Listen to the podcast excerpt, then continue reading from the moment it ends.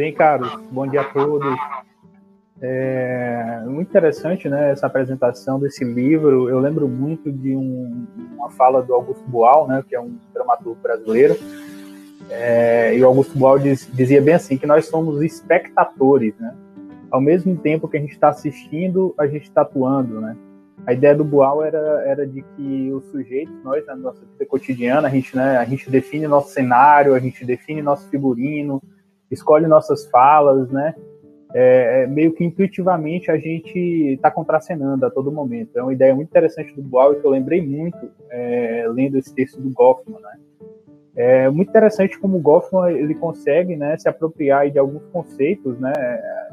Lá no início ele até fala que não, não se apropria muito da ideia de, de, é, de espectador, né? Porque ao mesmo tempo que nós somos espectadores, nós estamos atuando mas a gente vê uma, uma conformidade né, entre a ideia de, de palco, de cenário, né, essa questão da fachada, né, e, e, não a fachada no sentido pejorativo, no sentido negativo, mas a fachada que a gente cria a todo instante. Nesse momento a gente está diante, a gente cria a nossa fachada, né, e a fachada seria a forma como a gente se porta, né, o nosso próprio figurino, né, a roupa que a gente escolhe, e são elementos né, que querem passar uma determinada, uma determinada informação né, para as pessoas que a gente está se relacionando. Então, é, tudo que a gente define né, nas nossas relações quer passar uma impressão. Né? É por isso que, que o livro se chama A Representação do Eu. Né? A todo instante, é, nós sujeitos queremos é, é, passar uma, uma, uma impressão, seja ela positiva ou intenção de ser positiva, né?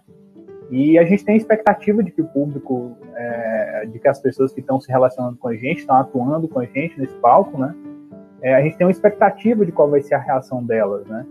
É, é interessante quando ele trata lá, por exemplo, da, da é, de como a, a, enfermeira lá, ao tratar do, quer tranquilizar o paciente, o médico quer tranquilizar o paciente, receita um remédio que não é necessário, né?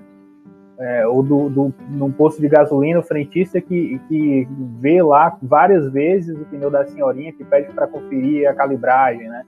Então são é, coisas que a gente está no cotidiano é, executando, né, digamos assim.